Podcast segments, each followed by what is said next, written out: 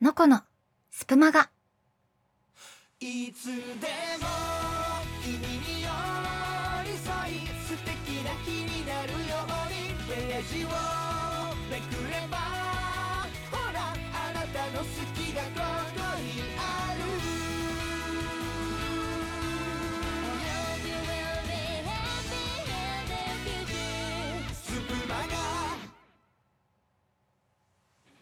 2022年5月16日月曜日。時刻は19時を回りました。毎日日替わりであらゆるジャンルのキャストが楽しめる総合エンタメ番組スプーンマガジン略してスプマガ。この度5月のゲスト会を担当させていただきます。私の子と申します。かなり緊張しておりますがどうぞよろしくお願いいたします。え今回ふわりさんの方からお声掛けをいただいてこちらスプマガさんにお邪魔させていただくこととなりました。本当に光栄な機会を与えてくださってありがとうございます。もともと私ふわりさんとはスプラジという、まあ同じく日替わりのラジオ番組をやらせていただいておりました。でスプラジは決まった曜日を毎週それぞれのパーソナリティが担当するという形で合計7組のスプナーがお送りしていたんですがスプマガさんはすごいですね。今全体で何名ほど所属されてるんでしょうか。かなりの大所帯ですよね、まあ、今スプーンで活躍されてるキャスト団体って大なり小なりたくさんあると思うんですがその中でもこれだけのボリューム聞き応えのある番組っていうのはスプマガさんを置いて他にないんじゃないかなと思っています。今回はそんなスプマガさんの1ページになれる喜びをかみしめながらお送りしていきたいと思います。それではのこのスプマガスタートです。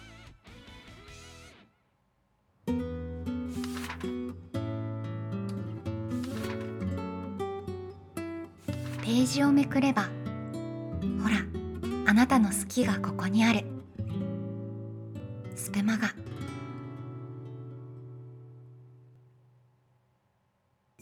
はいということで改めましてスプマガ5月ゲスト会を担当させていただきますのこです。えここからはご用意したお話をさせていただこうかなと思います。まず今日は何の日というお話になるんですが実は本日5月16日は旅の日なんだそうです。というのもあの有名な松尾芭蕉が奥の細道の旅に出発したのがこの5月16日ということにちなんで制定されたそうです。この日を記念日に制定した日本旅のペンクラブ通称旅ペンはせわしない現代生活の中で旅の心を大切にし旅のあり方を考え直す日としています。確かにねせわしない現代生活っていうのは今ももちろんのこと。さらに最近だとコロナ禍でねちょっとこの旅のあり方っていうものをまた考えさせられますよね。ただ大手旅行代理店の HIS によると今年のゴールデンウィーク国内旅行の予約者数が前年比126%ということで、まあコロナ禍前に比べるとねまだ落ち込んではいますが少しずつまた旅行を楽しまれる方も増えてきたようです。ちなみにゴールデンウィーク中最も予約者数が多かった都道府県はやっぱり沖縄県ということでした。行きたいですね沖縄。あの数年前に思いつきで仕事の帰りにその足で飛行機に乗って沖縄まで旅行に行ったことがあるんですよ。でその時は沖縄本島の行きたかったところっていうのを一通り回れたんですが次に行く時はぜひ船に乗って離島の方も回ってみたいですね。あの最近調べてたんですけど与那国島に与那国島海底地形というのがあって、まあ、ご存知ない方は一度画像を調べてみてほしいんですけど、まあ、これ一般的には自然地形説といって岩の浸食などで自然にできた地形であるっていう見方が有力なんですが中には古代遺跡であるという説を唱える方もいらっしゃって、まあ、確かにねちょっとパッと見ると人工的に感じるような階段状の部分が見えたりですとか直角にこう切り抜かれたところがあったりですとか、まあ、もしこれが本当に古代遺跡だったとしたらすごくロマンがありますよね。私ね結構こういうお話好きなんですよ。ちなみにこの与那国島海底地形というのは一般の方でもダイビングやシュノーケリングが楽しめるスポットになっていますのでぜひここはいつか潜ってみたいなと思っています。さあ5月16日は旅の日ということで旅行についてお話をしておりますが先日ツイッターの方で旅行に関する質問を投げかけたところお一人コメントくださった方がいらっしゃいました。直人さんいつもありがとうございます。コメントの方読ませていただきたいと思います。え高校はバラバラになってしまった中学からの親友2人と高校の卒業旅行で行った城崎温泉はめっちゃ記憶に残っています。宿のおばちゃんたちが若い子が来たってはしゃいでくれてコースのカニを倍くらい出してくれました。大きな声では言えないけど初めて友達と飲んだお酒もいい思い出。ということでした。素敵な青春時代のエピソードありがとうございます。ちなみにその4年後大学の卒業旅行もまたそのお友達と城崎温泉に行かれたということでした。いいですね、まあ、まだね直人さんは大学をご卒業されてからそんなに経ってないんじゃないかなと思うんですが、まあ、大人になって社会人になってなかなか学生時代みたいにこう頻繁に会える機会がなくなっていっても学生時代のねそういった思い出があるとまた再会した時に一気に当時の関係に戻れるというか友達とそういう共通の思い出があるっていうのは本当に人生の宝物なんじゃないかなと思います。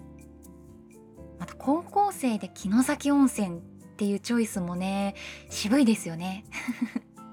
城崎温泉でも私も大好きです。私の住んでる兵庫県には城崎温泉の他にも有名な有馬温泉などもあるんですが温泉街の情緒ということで言えばやっぱり城崎温泉が一番ですね。昔ながらの旅館や民宿が立ち並んでいてその中心を流れている大谷川というんですが小さな川。この川沿いにはしだれ柳や八重桜が植えられていて春は桜夏は蛍。秋からはまあカニが楽しめて冬の雪景色もまた風情があって1年を通していつ遊びに来ていただいても楽しんでいただけるかと思います。ぜひまた機会がございましたら城崎温泉に足を運んでいただいて新しい思い出もどんどん作っていただけたらなと思います。直人さんコメントありがとうございました。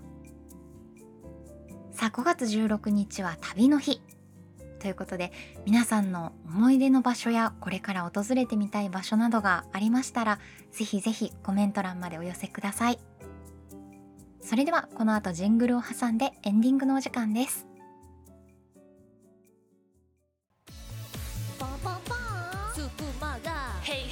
Hey, Super Maga Yo, check it out.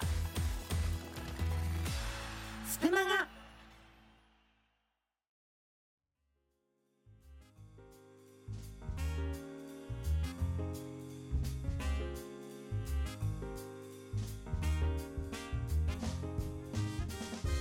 さてそろそろお別れのお時間が近づいてまいりました本日5月度のゲストということでお招きをいただきましたがかがだったでしょうか？少しでも皆様にお楽しみいただけたのなら幸いです。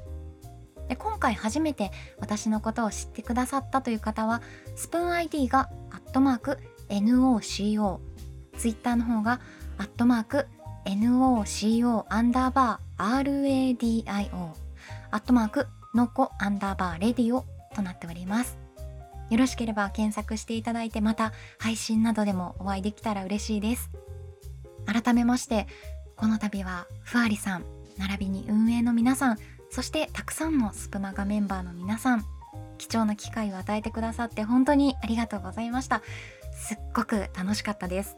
やっぱりラジオキャストっていいですね。さあ明日はスプマガ火曜日。バラエティ班の方が楽しい時間を届けてくださいます。明日のスプマガもぜひお楽しみに。それでは最後までお付き合いいただき本当にありがとうございました。ここまでのお相手はのこでした。またね。